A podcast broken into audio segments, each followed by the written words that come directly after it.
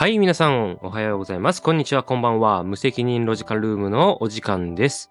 このラジオトークは、元ポンコツ、現そこそこな30代男性2人で、音楽や生活、多種多様な文化を無責任に掘り下げしていくポッドキャストです。パーソナリティは私、ドラマー、りょうまさひろと、シンガーソングライターのバイオレンス藤崎の2人でお届けいたします。しますと、はい、よろしくお願いします。お願いします2本目ですね2。本目です。はい。はい、えっと、もう13回なんですけども、そうだね。あの、もともとね、リモート飲みをただ垂れ流したいっていう、ね、俺の勝手な思いから始めたんですけど、そうだね。やっぱ。酒の量がどんどん減ってきてるっていう 話題にね、最近。いやなんかさ意外と時事ネタのニュースとかについて話す機会がめちゃめちゃ多いから結局ね。頭使うので、うん、結局。意外とさ、なんかその遊んだ、二人でさ、対面で遊んだり友達とかとさ、遊んだ時にさ、こんなに一個の話に集中して話すことないじゃん。な。かなかないね。ないよ。そう。だから、結構脳みそがね、あの糖分を消費している感じであるよね。うんうんあでもいいことであっていいことがあってうん。だんだうんん結構、あの仕事とかでも喋るのが割とね、落ち着いて話すことができるようできるようになってきた感はあるかもしれない。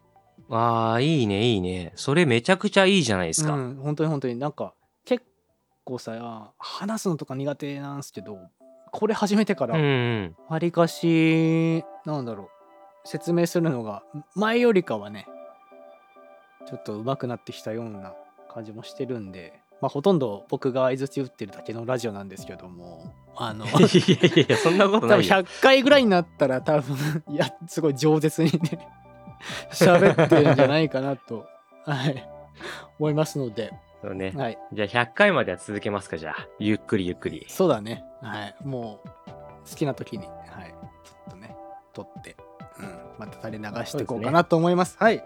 そして今回のはい。話題なんですが、ちょっと僕読み上げますね、はい。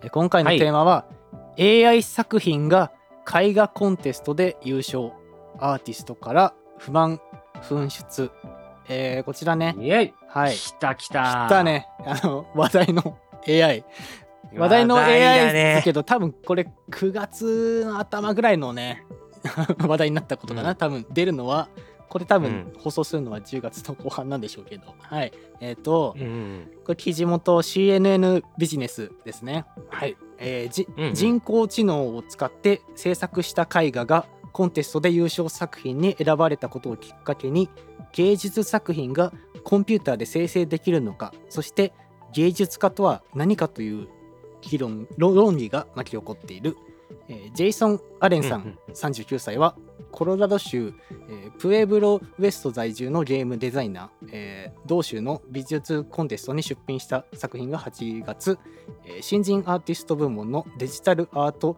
デジタル加工写真分野で1位に選ばれたとのことですね。AI 使ってねこう作った作品がねあの入賞したと。優勝か。うん。したということでもうついにここまで来ちゃったっていうねいや、すごい進歩だよね。うん、本当だよね。本当。だからもう楽しみな分野だね。もうワクワクなんですが。そうだよね。めちゃくちゃワクワクするじゃんか、こんなの。ワクワクするけど、あれですね。それによって食いっぱぐれるアーティストがいるんじゃねえかっていうね。あれももちろん SNS とかで繰り広繰り広げられてますけど。はい。うん。でもね、これね、あのーうん。この記事の中でさ、その、な、何の AI システムがこの絵を描いたかって、ミッドジャーニーって書いてあるじゃん。はい。うん。俺実は、この記事をね、あの、知る前に、実はやってみたことがあるのよ、こお、れ。マジか。うん。うん。これめっちゃくちゃね、難しいよ、これ、指示出し。あ、やっぱそうだよね。うん。いや、本当に、え、何それっていう絵が出てくるの。俺ね、確かね、うん。ドラムを叩いてるサングラスのイケメンとかでやったの、最初になるほど。。そあ、ななるほどね。はいはい。そしたら、なんか、うんもうそもそもドラムを叩いてるサングラスのイケメンの段階でドラムセットじゃなくて、うんうんうん。なんか、ドラム、なんか、いくつかね、まあ、パンパンパンパンって、こう、なんていうの、ざっくり説明すると、なんか、それをバッてこう、1個の指示出すじうゃん。で、そうすると、まあ、4つか8つぐらい、こんな感じみたいなのをダンって出してくるのね。うん。このミッドジャーニーくんが。うん。で、ああ、これこれこれ、みたいな感じで、じゃあこれを元に、うん。まあ、再検索して、みたいな。ああ、そじゃあもう一回作作成して、そそれに近いやつで8個ぐらいバンってやって、あ、いいじゃん、いいじゃん、いいじゃんってやっていくと、うん。なんか、うん。指示出しが甘いと、はい。あ、次で結構いけそうだなってなった時の、うんこれの延長戦でやってくださいの結果の8枚が、とんでもなくあさっての方向に行ってたりするのよ。なるほどなんでそうなんのみたいなところに行っちゃったりするのね。はいはいはいあるでこれ結構ね、めちゃくちゃ難しいよ、これ。あーやっぱそうなんだやるの。なんかそうんじゃあ簡単と見せかけて結構高度な技術がう。結構テクニックいる。うんうんうんうんそうかでで、おそらくなんだけど、うん多分いろんな世界の人が、世界中の人がいろんな絵を描いていく過程を多分覚えてて、うんどんどんどんどん、なんていうの、んなんなんていう、教師データっていうのか、うんうんかかな？っていうのがまあどんどん集まってきて、うんもっと使いやすいツールになっていくのかなとは予想してるんだけど、ちょっと中のプログラミングどうなってるかわかんないんだけど、うん。うん。とにかくね、あのー異常に難しい。だから、な、こういう絵を描きたいなっていう思ったやつを再現させようとするとすごいむずくて、はいはい突拍子もない絵を、あ、これにしようっつって、ちょっとか、ちょっとかっこいい風のうん絵をチョイスするのだったら、まあ簡単に素人でもできちゃうっていう感じだったね。俺の印象は。やってみたい結果。はいはいはいじゃあこ事細かにまだねあのーバッて作れるのにはまだそっちには落ちてないみたいなのでまあでもねなんか5年後10年後とかにはもっとね多分すごくなってると思うからねこれそうね、ねなんかね、ほんと落書きみたいなとこから始まるんだよね、マジで。あそうかうんうん。あのさ、この記事に載ってる作品めちゃくちゃ細かいじゃん、タッチとか。やばいね うんこんなんなんないからね、最初。そうだよねだってこれさこれ記事最後まで読むとあのー AI でまずなんだろうな。えーまあ基盤となるものを作ってまあそれで完成じゃないからそね。そっからねなんだこれ、えー出品した3枚の作品を完成させるまでには80時間以上を要したという。で、えフォトショップとかねギガピクセル AI という別のソフトを使ってさらにブラッシュアップしたってことなんで 100, うんうんうん 100AI じゃないんですよね。うん。そうなんだよね。だから叩くのもちょっと違うんだよね。他のアーティストが叩くっていうのもちょっと違うんで、私ちゃんとあとね、これ、うん、あー、ごめんごめん。あ大丈夫です大丈夫です。はい、あとね、俺これ使ってみた感想なんだけど、うん、出品した3枚の作品をこのレベルの絵を AI に描かせるのに80時間って、うん3枚絵描くのに80時間で終わるんだとやっぱ楽してんじゃんって思いがちだけど、うん多分俺がこのクオリティをやろうとしても、さ80時間で1枚も描けないと思う。AI で。だかうんうんうんら相当ね、難しいんですよ、指示出しが。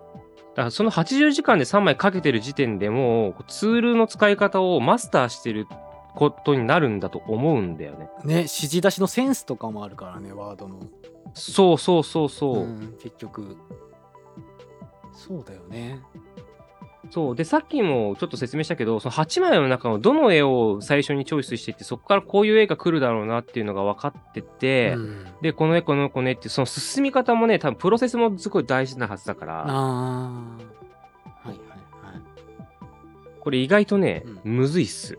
いやっぱむずいんだうん。うんなるほど超細かいもんな、この絵。そうだよねね まあそうだよね編集しないとそれはできないわなその後からう。うんそうだよねまあ AI とかさ今めちゃめちゃありますけどあのーうん。音楽のミックスダウンとかマスタリングも今 AI でしてくれるやつとかありますからね。うんね、それね、不思議だけど、まあでも、最終的にはそのバリ取りっていうかさ、この微調整するんでしょ？あしてるしてるけどもうなんだろう。最初の、まあ、この絵と同じく基盤あのギターこのぐらいとかあのうん。まず曲を読み込ませるのね。読み込ませて、うんうん。ソフトに読み込ませてそうするとやっぱ提案してくるのね AI が。このバランスどうですか、うん。みたいな、でうん。ちょっとだけ調節微調節してなんかもう地盤はできたみたいな、うん。うんうんうん。そういうふうなソフトあるんだけどでも実際にそれ使って知り合いがリリースしてたんですけどうん。普通にクオリティ良かったですね、うん、はあは普通に使ったから。なんかさうん。そうその話を聞いた時に俺パッて思い浮かんだアニメがあって、うん。キャロルチューズデーってアニメ知ってる？あったね。うん。うん。なんか火星に、あの日本、えー地球に人間が住めなくなって火星に移住して、で、火星に住めるぐらいになってるから、もちろん音楽も全部 AI が書いてる世界で、うん弾き語りをする女の子と歌がすごく素敵な歌を歌う、えー女の子が出会って、うん。まあ、今で言うとこのフジロックに出演しちゃうっていうストーリーのはいはい。やつなんだけど、なんかそれにも似たようなね、うん。世界観を感じてさ、うんうんうんなんかみんなが結構考えそうな話なんだと思うんだよ、その舞台設定って。み、多分これ、AI がこの優勝しちゃったっていうことに対するみんなの憤りって、うん何かしらそのストーリーを自分たちの中で思い描いちゃったんだと思うんだよね。その後の未来みたいな。うんはいはいはいはいはで、いそこが多分みんな叩くネックなのかなって思うんだけど、俺そうはなんないと思ってるんだけど、どうですか？ああまあそういう人もいるよね。なんだろう。こうこう工程を大事にする方ももちろんいらっしゃるから。うん、うんうんうん。あとまあそれはね嫉妬する部分はあるでしょ。う、うんそうそうなん、か俺は全部こう手書きとかでめちゃめちゃ頑張ったのになんでこいつがみたいな。そういう部分はもちろんあるんでしょうけどうん。ますけどまあ便利なもん、ね、あるん。だからね使っちゃえばいいじゃん。とは思うのでうん。そうだよね。と思うしあのー自分も最近はそういうのを頼ることが多いですよ。うん、うん。うん。うん。うん。で例えばどん。なやつを頼ってるのまあもちろんそのミックスとかマスタ例えばデモ音源仕上げるのにあのミックスとかマスタリングを AI でやってくれるやつ、うん、に頼んでまあザッうんうんとやってもらったり例えばあのたまにマー君と作業する時もあの、うん。マー君からそのエレキドラムのそのデータをもらうんだけど、でもうそれ読み込ませてソフトにそう適度うんうんになんかイコライザーとかコンプレッサーとかかけて、まあ、馴染むようにとかよくやってたりしてえー、それ AI なんだ。AI、AI、しかも、あの、このロジカルームも、あのーノイズ処理するとき AI 使ってますからね。あ、そうなんだ。じゃあ作業効率はね、上がるよね。上がる上がる。うん。うん知らなかったときはさ、もう大変だった、その波形があるんですけども、その編集画面にね。うんうん。それ一個一個切り取って、例えば変な音入ったら、一個一個こうさ、切り取って音ちっちゃくしてみたいなことやってたんだけど、なんか今、その変な音とか入ってても、こう AI、こう、なん30秒ぐらい読み込ませて、で、この処理どうですかって3種類ぐらい出てきて、あ、これでいいです、みたいな。そうんそういうのや、そういうのがもう即座にできるっていうか。うん。なんかさ、そういう話をさ、俺聞いて、すごいポジティブに思ったのがさ、うん。あのー俺ばあちゃん画家なんだけど、うん。まあもちろんアナログな絵を描くわけだ、うん油絵で。うんで、デコボコとかさ、立体が出るわけ。その、そういう絵の描き方すると。うん。で、この記事のさ、AI のこの絵っていうのさ、そのデータで作ったものをプリントアウトしてるって書いてあるじゃん。あ、そうだね。で、そもそもね、あの、ものが違うと思うんだよね、俺。データ上のものっていわゆる CD とかさ、うん。そういったものじゃない？だから、ペンタブ使ってパソコンで書いたりするうん。世界で戦ってる人は、もしかしたら AI には勝てなくなっちゃうかもしれないけど、場合によってはね。うん。てか、勝てな、勝てない人が増えてくるとは思うんだけれども、うん。うん。実際それをアナログでやった時の質感とかって多分 AI 出せないんだよね。ああ、うんん。まだ、まだ、あの、が、うんデータ上でしか再生されないものだから。うん。うん。ってなってくると、うんより、その、アナログにこだわってる人の活躍、あ、価値か。価値は俺上がると思っていて、まあ、音楽で言ったらライブだよね。あまあそうだね。うん。うん。ライブの方向性だとは思うんだけれども、うんうん。絵画を直接見るってさ、絵画の世界でいうとこのライブじゃん。そうだね。うんうんうん。で、いわゆるその CD みたいなやつって画集とかさ、うん。うんねあのキャプションがついてて、絵の説明が入ってて、うん。それって多分音楽のその歌詞カードと CD とかさ、うんうんうんうんそれと多分一緒だと思うんだけど、そうだねなんか生で見ると、絵って全然色味違うのよ、冊子と。うんうんうんばあちゃんの画集とかも全然違うの。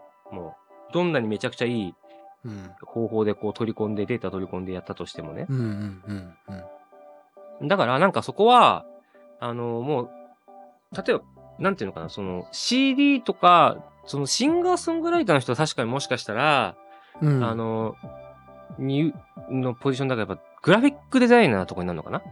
うんうん。はもしかしたら結構きついかもしれないけど、うん。アナログの職人の仕事って価値は、需要さえなくなれ、な、なくならなければ価値上がるんじゃないかなって、逆に、うん。例えば、俺なんかはまあロックバンドのミュージシャンだからライブミュージシャンなんだけれども、うんそっちの価値は結構上げてくれそうだなっていう楽しみ、ポジティブな楽しみ感もあったりするんだよね、俺。まあそうだよね。うんうんうん。その価値は上がる。うんやっぱアナログ的なものはやっぱりちゃんとなんだろうな。決め手っていうかなんだろう。重要なポジションやっぱ占めてるからそうだよね。なんかその、まあわかる。だから突拍子もなくこの記事を読んじゃうとさ、うん。なんか面白い例えだなって思ったのが、うん。なんかその、オリンピックに、なんだっけ、えっ、と、うんうん。機械？ロボットを出場させてはいけないっていうのと全く同じ理由だよっていうことを書いてる人がいたけど、うん。これそもそも論としてさ、うん。このデジタルアートのさ、うん。あのー世界の話だからさ、うん。生身の人間だけじゃないっていうコンテストだったりもするじゃんか。ああうん。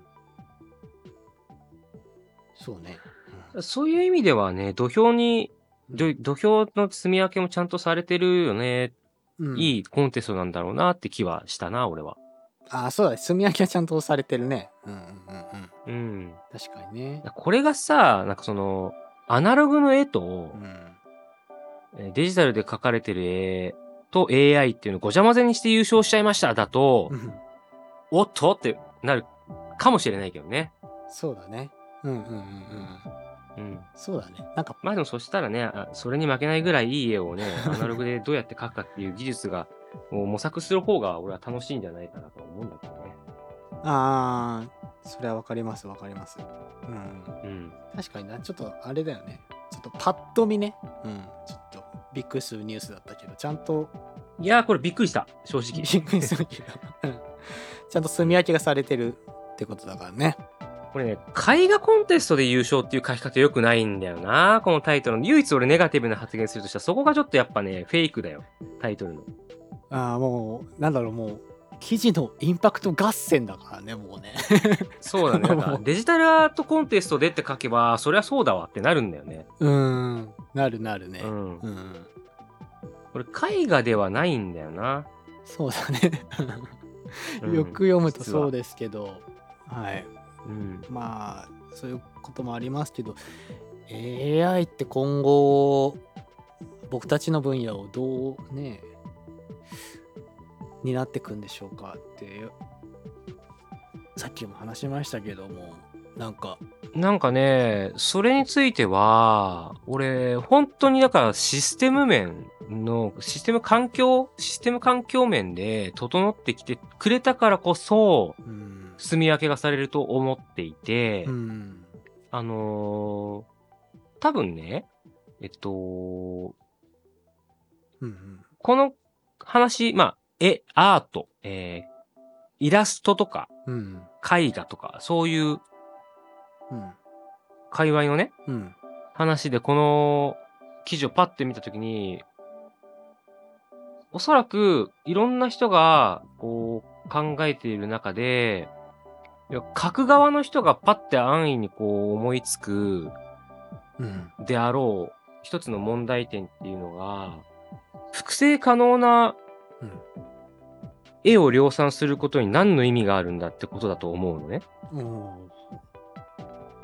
ただね、実はこれ、その、さっきちょっとあの、このロラジオ収録する前に話したんだけど、うん。あの、このデータの絵っていうのを一点物って証明するシステムがもう実は構築されていて、はい。これがあの、ブロックチェーンっていうシステム管理プログラムと、うん。あの、え、多分聞いたことあると思うんだけど、ツイッターでもよく出てくるんじゃん。NFT っていうさ、非代替性トークンっていう、うんうん。プログラムデータのその書式。うん。この二つを用いると、はい。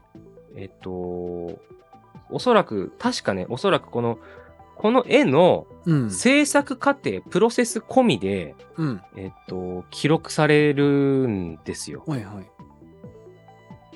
でなんかね、それでね、あの、これを暗号化してるのが、その NFT ってやつで、要はナンバリングしてるんだけど、どんなデータも13桁くらいのなんかアルファベットと数字に置き換えられるんだって。おおすげえうんで、この絵が、この暗号データですって紐付けて管理をすると、めっちゃ似たようなうんうん盗作をしたとしても、うん全然違う暗号データの NFT になって出てくるから、あい、偽物ってすぐわかるっていうさ。はいはいはいで例えば、万一間違って100万分の100億分の1で全く同じ絵が出てきちゃったとするじゃん。うんうん。じゃあ仮にこの、そのジョン、ジェイソン・アレンさんがうん。行ったレタッチとか、うん。そういうちょっと書き足しみたいのまで再現しちゃったやつがたまたまできちゃったとしても、はい。多分ね、制作過程が違うから、違うもの。うんてわかるんだよね。うんうんそういうことだよね。うん。だその、ブロックチェーンで管理されてるフィールドの、で、NFT っていう暗号でナンバリングすることによって、一点物が生まれるわけだ。はいはいはい。データの絵に。はい。複製は無理。ってなってくると、うん。そう、やってることって、アナログの一点物と、要はあの、なんて言うんだっけ、えっと、うん。レプリカ？うん。の世界と同じことやってるから、ただ書き方が違うだけで、うん。で、価値が住み分けできるんだよね。うんうんうん。ってなってくると、アナログで描いた絵の1点だから数百万円っていうのと、うん。あのデータで描いたものだから数百万円っていうものの、うん。えっと、価値の市場って同じになるじゃん。安くていい絵が手に入るっていうことにはならないでしょ？ならないね。うん。ってことは、単純に手法が違うだけで済むから、うん。これって別にアナログの作品の価値を落とすことにはならないし、むしろ上げることにもなるよっていう。ああそうだね。うんうん。そうそうそうそう。だから、このクオリティの絵がこんな値段で買えるんだったら困るよっていうのはすごいわかるんだけど、うんうん。まあ、もうそうはならない時代がすぐそこまで来てる。そうって考えるとそうね。俺、これすごいいいことだなって、どっちも相乗効果っていうかさ。うん、、ああそういうことね。うんうんうん。そう、確かに確かに。その市場価値を下げているわけじゃないから、うんうんうん。そうだね。クリエイティブに関してはそうだね。うん。そう、だからこれ全然意外と実は全くもって悪いことじゃないよっていう。ないねないね。うん。うん。でもしかしたらだけど、それによって、うん。1ヶ月かけてうん。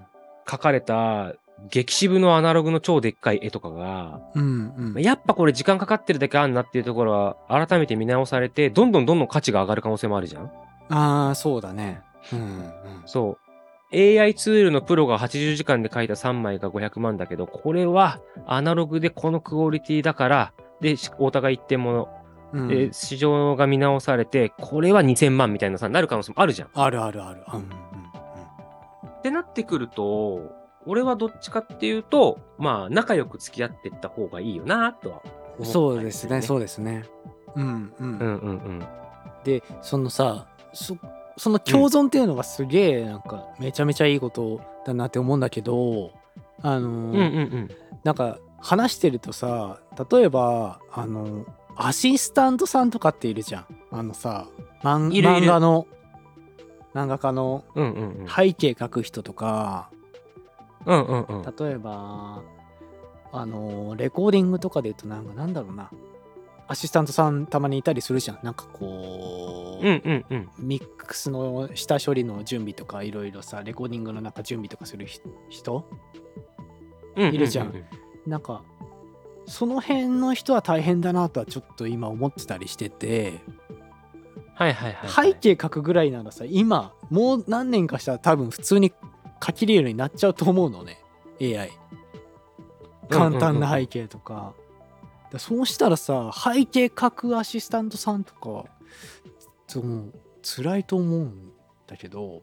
確かにそれは辛い。なんかその、要はアーティストじゃない人だよ、ね。そうそうそうそう。あのサポートする側の人？うん。うんうん。それは辛いと思。そうけど、うん。さっきうん。話してたところからさ、察するとさ、うん。背景を AI に書かせるプロっていうのに転身すればいいと思うんだよね。ああなるほど。なるほど。そうそう。はいはい。特化した。でうん。指示出しをするところがまだ人間っていうのがはい。めちゃくちゃミソだと思ってて。ああうんうんうん。そうかそうか。そこまでロボットとかがやっちゃうと、うんうん本格的に職業なくなるかもとは思うけど、要はだから、あの、実質、それによって職業がなくなるんじゃなくて、やり方が変わってるから、これでやってくださいっていうのを、いや、俺はこのやり方しかできねえんだって言ったうん。本人のせいで職を失うっていうパターンは見えるよね。ああまあそういうことだね。うん。うん。うん。フレフレキシブルじゃない人はね。うんそうなっちゃうね。そうそうそうそう。うん、うん。ただ、ストーリーを考えたりとか、ん漫画とかのさ、アシスタントって漫画の内容ってさ、絵も大事だけど、ストーリーも大事じゃん。うんうん。で、キャラクターデザインとかはさ、多分自分でやった方がいいわけだけど、その他のモブとかはさ、AI でいいわけじゃんっていう話でしょ。ああうん。そうそうそうそう。うんうん。ってなってくると、多分、うんうんキャラを考える時間めっちゃかけられるし、ストーリー考える時間もめっちゃかけられるから、漫画のクオリティはだだ上がりすると思うし、うんなんだったらアシスタントさんも、その AI の使い方の処理を、うんその、その漫画の先生のタッチに合うような指示出しの仕方とかをもし覚えれるんだったら、職は失わないんじゃないかなって思うよ。ああそうだねなんかまだちまだなんか近いうちはそんな感じしそうだから確かにそれはあるかもしれんうん、うん。だからそのやり方だよね。だから、うん。紙でしか漫画の原案書けない人うん。が、そのパソコンでこう、なんて言うんだっけ、ああいうの。ペンタブっていうのかな。うんうんうんうん。で、書いてる漫画家さんのアシスタントができませんって言って職業を失っていくのと同じ現象だと思うから。ああそうだね。うん。なんかいい感じにまとまったね。うん。まとまった？あんまりネガティブにならずにまとまってる気がしますよはいそうだね。ちょっと一回俺が口滑らしたから、ちょそこはうまく編集しといてください。大丈夫です。あの、マー君がね、あの、僕の勤めてるところを漏らしたっていうのがあったんで、多分、そその、その前後が多分、継ぎはぎな会話になってるかもしれませんが、はい。すみません。はい。いや、そこは大丈夫なんで、はい。じゃあちょっとね、はいここらで、ね。はい。ここらでちょっと、なんか曲でも弾きましょうかね。はい。ああ、そうですね。行きましょうかね。えっとね、はい。ちょっとあのーここ最近の僕のおすすめする音楽が、まあ、若干こう、ニューミクスチャーな感じになってるんですけど、そうだね、送られてくるよ、よく。うん。そう、今回もね、また例に習って、まあ多分、うんえっ。と、なんていうのミクスチャーっていうのは、2000年代ミクスチャーのあの、ドン、パン、ズンズン、ヘイヘイって感じじゃなくて あ、リンプみたいな。本当にこのジャンルをミックス、そう、ジャンルをミックスしたっていう意味の、うんまあミクスチャー。うん。うん。で、えっ、と、ちょっと、一曲すごいいい出会いがあったので、皆さんにもと思いまして。はい。はい。それでは、お聴きください。カタストロで、フロー。はい。お聴きいただいたのは、カタストロで、フローでした。いいやかがでしたでしょうか？これねあの結構前にあロジカルーム LINE グループに送ってくれたんですけどマー君がねうんうん。あの確か速攻で返信したんだよ俺。あのそうだね。これ早かった気がこれ。やばいねみたいな。うん。当時あの作ってる自分の曲のヒントにもなったしなんか、うんうんうんうん。もう音作りがもう海外だねもう。ガイタレだったもそうそう、なんか、ダイナミッう、うん。クサウンドだよね。そう。でもなんか耳に痛くないんだよなんかそうなんだよね。そうそうそうなんかもうドラムとかさもう放送事故レベルにうるさいんだけどもう全然 そうそうそう、めっちゃでかいんだ。そううるさいなって思うんだけどなんか楽器のアレンジのせいか全然こうむしろ気持ちいい聴いてるとどんどんさ、うん、気持ちよくなっちゃう感じでうんうんうんうん。いやすごいいいバンドと曲教えてもらったなって感じがしました。なんか。ありがとうございます。ミックスもね。ちょっと藤君にうん、うん。ふ藤君に聞きたかったんだけどさ、はい。昨今の、あの、そのレコーディングエンジニアさんとかがどうやってるかという情報を持ってたらでいいんだけど、うん。リファレンスってさ、うん。CD でやってんの？まだ。えっと2020年？あ違うな2019年までは僕は CD で渡してました焼いたやつをはいはいはいはい。それは単純に自分のテクノロジーがまだ追いついてなかったんでうんうんうんで今はその指定する時もあるねその今サブスクで聴けるからうん。うん。何々のなんとかですって曲をテキストに入れてうん送ったりもするしうん。でも基本は俺そのデータ CD とか持ってるからうん。一回パソコンの中入れちゃってうん。でなんだろうな俺渡す時さあのデータで渡すわけメールとかで、はいはい。だからそれに。必要なデータとかテキストとか入れちゃって一緒に渡すとかはよくやるしへえ。でほんと最近なんですけど、あの音楽編集ソフトのプロトゥールスだっけ？プロトゥールス、うん。うん。プロツールスどっちでもいいんだけどなんかそれがねなんか今、Apple Music となんか今連携してるらしく連携できるようになったらしくてドラッグアンドドロップでもうそれ貼り付けられるらしいの、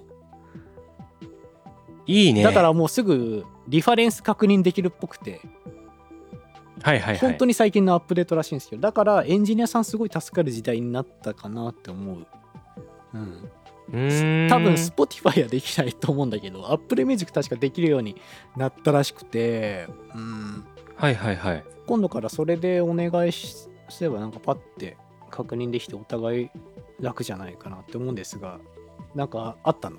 なんかどうしてる？いや、なんかね、その、レコーディングの仕事をした時に、うん。CD どうしても日本に売ってないとかあって、これいいなって思っても、あ、CD、あれか、直輸入か、みたいな。あそれはあるよで今さ、CD の直輸入さ、めっちゃ時間かかんのよ。ああの、るね。いろんあな世界情勢のせいで。あるね、うん。だから、その、むしろその、アップルとかでデータで買っちゃって、それを送ってやるのって、でも、ただ CD も出すからさ、うんうん。あのー CD で出すんだったら CD じゃないとリファレンスダメなのかなとか、あまあなでもいろんなことが引っかかってて。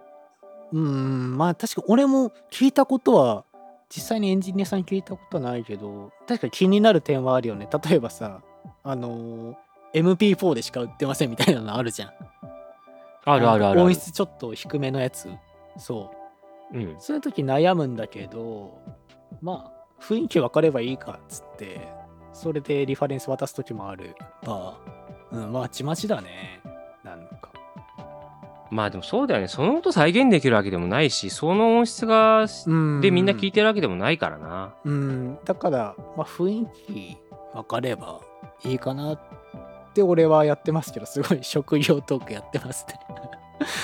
そう。職業ごめんね。いや、職業トークたまにはね、したい。そうだね。うん。そうやってやってます。はい。もう CDR はさすがに渡さなくなったね。いやまあそうだよねう。ん。うん、渡さなくなった。うん。聞けなかったらどうしようとかあるから。うん。いや、実はこのね、うん。音源を、そのなんかリファレンスいいのないって聞かれた時に、うん。これいいなって思ったんだよ、真っ先に。うんうんうんうん。だけど、まあ、でも、俺の頭の中だとまだその、し無知だっていうこともあって、うんでもリファレンスって普通 CD だよなと思って、ああ、ねえな、持ってねえな、入手もできねえな、これ直輸入かってなって諦めちゃったの。そうなんだ。なるほど。だけどなんかそれでもいい、ちょっと確認してみるわ。あのそれでいいんだったら俺普通にあの買ったからさ、この曲。あ、そうなんだ。そのうん、そのデータでいいんだったらそれで渡してみようかな。全然いいと思うよ。思った。うん。なん、うん。全然。俺はそうやってやって、全然問題なかったよ。他のエンジニアさんに渡して、うん。うん。すごい、超仕事トーク。うん、そう、全然問題なかったんで。うん。そうだよね。なんかさ、細かいことわかんないんだけどさ、このドラムとギターとボーカルとベースのこのバランスっていうのが俺すごい自分にドンピシャなのよ。ああ、うんうんうん。わかるよ。俺も、そうやって説明するときある。このバランスがリファレンスですっていうのはよくやるね。そう。でもなんか、なくてね、最近の、うん。うん。その、音楽はいはいの棚に、だからすごい古いやつとかになっちゃうからさ、サブスクだとどうしようもない音質になって、これは CD だわってなるんだけど、うん。でもそういうのは CD あるからさ、うん。あの、買ったりするんだけど、うん。あるね。やっぱ2020年以降にし音楽出すんだったらやっぱみんなのリスナーさんの耳にさ寄せないとさ音をなんか変な感じにもなるじゃん。なるなるなるね。うん。まあでもうん、まあいろいろね、使い方はあるし、ちょっと今ね、思い出したんだけど、はいはい。僕、自分でデモのね、マスタリングするとき、あのー何こう例えばさっきの話と同じで、あの、データ、リファレンスの曲読み込んで、あの、イコライザーの特性をこう、その曲の特性を読み込んじゃうっていうソフトあるの。えー、すごいね。すごいよマジですごいよそうでそのマッチポイントって言ってこうなんかいろいろいじくるんだけどうんうん。でその曲のあの何？イイコライジングに近づけられるっていうソフトあるんだけどマジではいはいはいはい。便利で、あそうそうこの音質音質ってこの この感じこの感じっていう機能があって、うん、えー、すごいね、それ。AI でそうちゃんと読み込んでくれてそう。うんうん。あなたの曲にこういうの EQ 使いますよみたいな感じでさ、うん、設定できるんだけど。それ思い出したわ。それも AI がやってくれてますね、うん、いや、便利っすね。便利、うん、全然。てかむしろ仕事した人も一緒に仕事したエンジニアさんでもそれ使ってる人たまにいるっぽくて。その AI はいはいはいはい。そうそうそうそう早いからねマジリファレンスがあるんだうん、からまあ、あとはもう美学の話になるよね、そっから先はね。そうそうそうそうそう。うん。だと思う。なんか曲作りに専念したいそのミュージシャン兼あのエンジニアの人とかはね全然バンバン使っていくべきだと思うし、うん、全部自分でやっちゃう人とか、ね。まあ、あとさ、その音楽の関わり方にもさ、うんあの影響すると思うんだけどさ、うんうんそれにどこどこまで時間をかけた方がいいかっていうよりもなんかいいものを届けることがうん最終的な目標だとしたらさ、うん、抱えてる仕事量によっては使わざるを得ないとこもあるよねきっと。あるよ。あの単純にしも仕事分担ししないとね、うん、間に合わないケースとかあるしね。うん、でクオリティ確保できないとか、リまあリソースだよね。自分が避ける。うん、そうそうそう。それに関してはねなんかそのわざわざこれ AI 使いましたとか言わなくてもいいと思うんだけどうん。なんかツールとしては選択肢は持っといた方がいいなっていうのはすごい思ったな。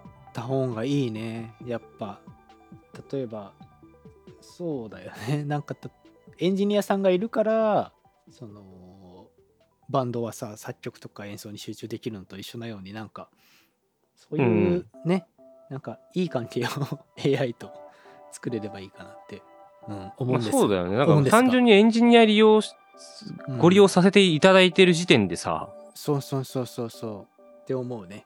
うん。うん。そこで自分の得意伸ばして勝負するのがセンス磨いてやるのがいいんじゃないかなと。っていうね、すごい今、はい戻ってきてちゃんとまとまりましたね。まとまったよ まとまったうん 久々のロングタイムなんでねちょっと。そうですね。ちょっといろいろあちらこちら言ってしまいましたがはい。はい。まあ結論はまあセンスいいやつは勝つということでうまく付き合いましょうということで。めちゃくちゃざっくりしたまとめ方だけど、でもそういうことだよね。うん。そうだと思う。全部奪われることもないし、うん。あのうん。ちゃんと自分で察知して自分のポジションを見つけてねすぐそこに移動できる人が残ると思うので、うん。まあ、あとは AI に負けたと思ったら AI を追い抜けばいい、いいっていうだけなので、うん、うんうん。う。ん本当の意味で個性を磨いて、こうん。う、なんていうのかな、花が開く時代になっていくんじゃないかなと。そうだね。なんかうまく使おうよ、うん、このフローに出会えたことだってそうだしねおすすめで。AI のおかげです AI よ。のおかげなのでうまく付き合おうかと思います。はい。僕もそんな感じであのーちょっと形違うんだけどその登録あの Spotify であのー登録お気に入りにしてるあのーリスナーさんがいてでその人なんはいはい。かプレイヤーつ、うんプレイリスト作ってんの。ね。はいはいはい。でなんか2022年こうアニソンプレイリストみたいなの作っててうんうんで俺それよく聞くんですけどまあそれうん。うでん。ちょっと知った曲があるので、ちょっとそれを流してね終わりにしようかと思いますねいいですね。あのー最近す前回の ABC に続いてものすごくはいはいはい。聴いてるんですけど、えっと時俊一さんっていう声優さんいるんですけどあの、うんうん、うん。この人がアルバム出しててこれそのプレイリストから辿って聞いたんですけどまあ、そのアルバムも全部音が良くて、うーん。うん、でなおかつ、まあ、曲作りもきっとディレクションも丁寧にさ行ってるんだろうなっていう感じなのね。うんうんうん。でまあそのやっぱそういうのはやっぱり AI にはできないことだなと思うので、はい、それも。楽しんでねそのクオリティを堪能してほしいなと思います。はい、はいえー。今回はこの辺で最後に曲紹介をしてお別れです。えー、時俊一で半端なディスタンス。お相手はバイオレンス藤崎とりょうまさひろでした。それでは皆さん次回もまたご一緒に。せーの。ロジカロジカルームへ AI ほう。レイドバックはまだまだ僕の方がうまそうだな。はいじゃあねはい